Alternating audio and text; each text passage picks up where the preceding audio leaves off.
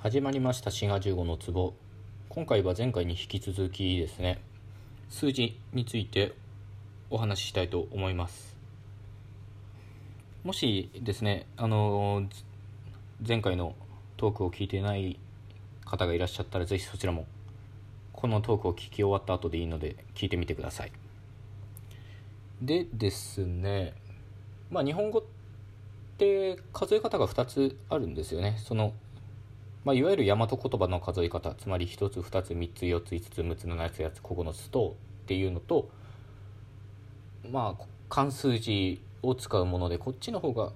どうかな。もしかしたら守備範囲は広いかもしれないですね。12345678910と。でこの1234っていう方は、まあ、漢数字っていうぐらいですから、まあ、中国から輸入されたものなんですね、まあ、借用というか借りてきたというか。まあ、借りて返さないから、まあ、借りパクって言った方が正しいんですけどなので、まあ、中国のその数字の数え方と、まあ、非常に似通ってるとこもあります。まあ、中国語で、まあ、ご存知の方もいらっしゃると思いますけど「イヤ算数ウリュウチーパージュウ」っていうふうになってるのでちょっと成長無視して言ってますけどっ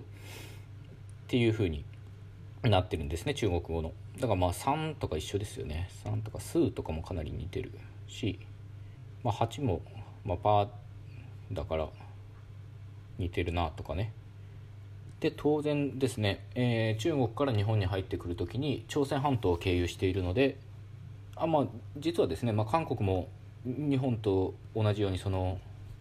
こ韓国固有の数え方花取り制っていうのと合わせて漢数字があります、まあ、日本語と全く同じようなものですね。でその韓国語における漢数字は日本語の123とよく似てます。これも。ご存知の方多いと思い思いますけど、まあ、1、2、3、4、5、6、8、9、10ってこうなってるっていうことですね。でこれもやっぱ似てるなって感じですね。3が3とか、まあ、4が「さ」だから中国語が「数」だからまあ似てるなとか。こういうことなってるんですか？あまあ9とか似てるのは空だから。とかね。だからこのことから分かるようにやっぱりその昔からですね中国語って、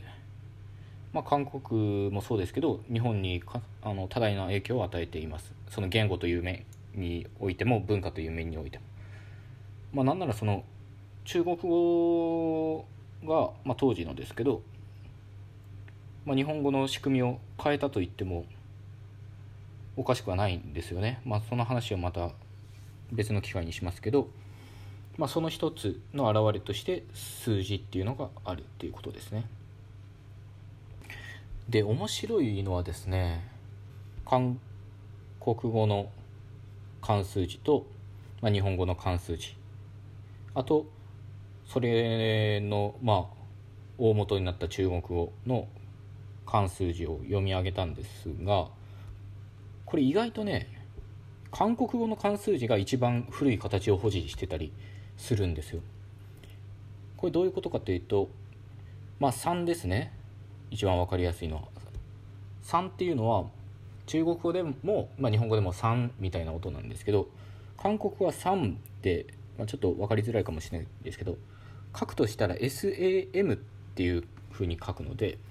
3っていうね。なので唇を最後閉じるような音なんですよ。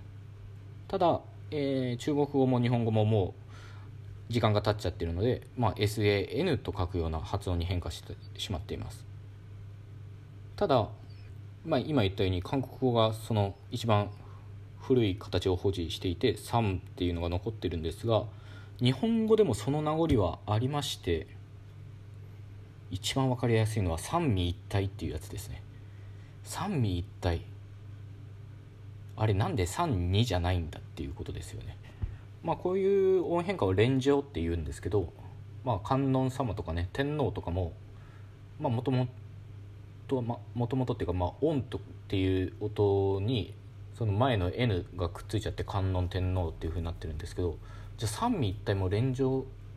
のような気がするんですがそれだったら N が出てきて3に一体になりそうなのに三位一体になってるんですよね。でこれはもともと3っていうのがやっぱり M で終わる発音だったからというふうに考えられます。他にもですねまあ人名でサブローっていうのがありますよね。あれサブローでサブってブっていう音が唇を閉じる音ですよね。でこれはまあサムローがサブっていうふうに変化したと考えられるんですけどやっぱりそれはもともと3っていうのが唇を使う音だったからということに由来しています、まあ、この M の音と B の音ってよく変換起こるんですよ。あの侍がもともとねサブラウとか来てるわけですからまあよくあることなので、まあ、いずれにせよですねこのサブローっていう人名からももともとサムみたいな音だったということが伺えます。他にもですね韓国語が一番古い形を残しているって考えられるのは、まあ、銃にあたるのが銃は韓国語でシップっていうんですね。で書くとしたらまあ SIP みたいな感じでシップっていうこれもまた唇を使うような音なんですよ。で日本語はもう銃っていう音になってるんですがまあやっぱり一番最初に日本語に来た時はシップみたいな音だった。たんでしょうね。多分ジプとかシプ。でそれが唇のプっていう音がだんだん緩んでシフになってシウになってジウになったっていうことなんですよ。なのでこれ皆さん知ってるかな、まあ、知ってる方もいると思いますけど50歩100歩って50歩っていうあのいうのが正しい表記なんですよ。50歩あと10時10分とかね。10分じゃなくて10分が正しいんですよね。でこれは何でかっていうともともとシップみたいな発音だった名残でまあ10個とか10分とかっていう表記になってるんですよね。まあでもどうかな？僕は割と気をつけて10分とか言うんですけどまあ普通はね10分って言いますよね。まあそれに対してですね、まあ、10とほとんど似たような発音っていうか、まあ、母音である9の方は9分とか9歩なのでそのまま分とか歩がついてるんですが10はもともとシップみたいな発音だったので10分とか10個10歩みたいな、まあ、表記というかね、まあ、発音ももしかしたらそうなってるかもしれないということです。そういうことでですね、えー、本日のお話をまとめると日本語および韓国語はその数の数え方に2通りあって、まあ、古来からある固有のものと漢数字があると。で漢数字については韓国語がむしろ一番古い形を保持してるっていうことが分かってで日本語はその名残っていうのがまあ化石的に一部観察されるとこういうお話でした。というわけでまあ次回は、まあ、英語における数字の話をしようと思います。よろしかったら番組クリップお願いします。ではまた次回ごきげんよう。